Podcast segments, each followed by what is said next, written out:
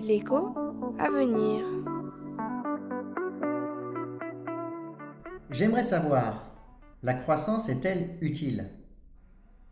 On sent le sujet bien philosophique pour ce podcast. Alors, Natacha, pourquoi veut-on toujours plus de croissance?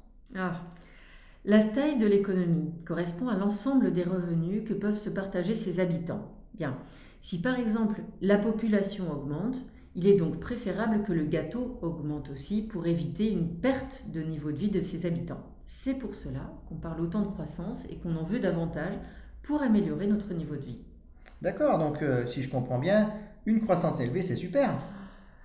Oui, attention, tout de même, la croissance montre l'augmentation du gâteau aujourd'hui, mais certaines activités économiques peuvent créer de la croissance aujourd'hui, mais en détruire demain.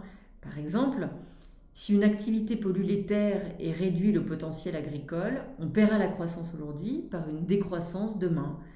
La pollution, comme nous l'avons déjà vu, est une externalité négative.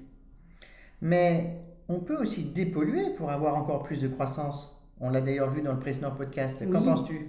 Eh, c'est vrai, mais oh, on peut créer de nouvelles activités pour essayer de corriger les problèmes créés par la croissance.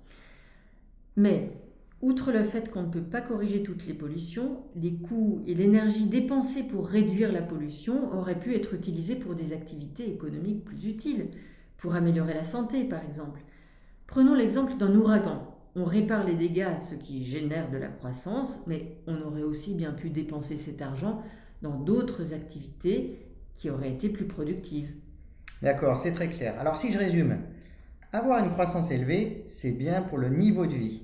Mais cela ne veut pas dire qu'elle est saine à long terme et qu'elle résulte d'une utilisation optimale des ressources à court terme.